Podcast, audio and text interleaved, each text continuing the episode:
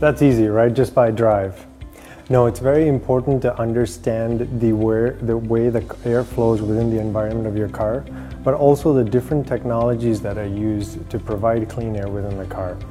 Amway has stuck with the similar technology that we've used for our residential air treatment system, which is mechanical filtration. We have a philosophy of providing clean air but not putting any bad particles back into the atmosphere.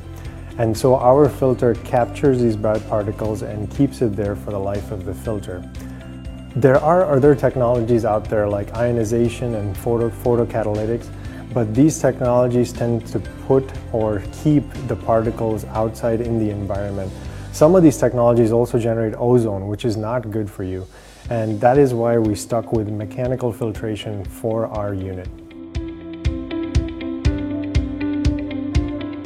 You know what, when we first started designing Drive and as we went through the development process, we started realizing that there were so many different cars and so many different models and so many different blends of them. And uh, we wanted to make sure that we designed a product that could fit within majority of these cars. And so um, in that research and in that design, what we finally concluded is to provide a couple of recommendations um, based on two different categories. And those categories are we wanted to provide a safe, um, safe location within the car and also provide a location that optimizes the airflow. Um, in that we've provided the back of the headrest, which is a safe and secure location and also optimizes the airflow within the car and also on the armrest by the passenger, which is another safe and secure location where you can strap down the unit, but also optimizes the airflow.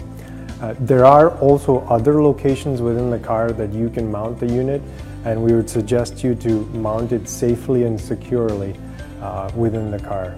And, uh, but our two recommendations were to make sure that it was easy so that you did not have to think too much about where to install the unit.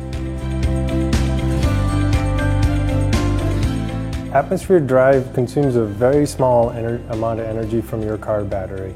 And we designed it intentionally so that it would not drain a lot of energy from your battery. So it has a two hour shut off. So in case you leave your car on, or certain cars have uh, where the power stays on after you switch off your car too, that the unit would shut off after two hours. As part of the development team that worked on Drive, it is my absolute pleasure and honor to bring you this product.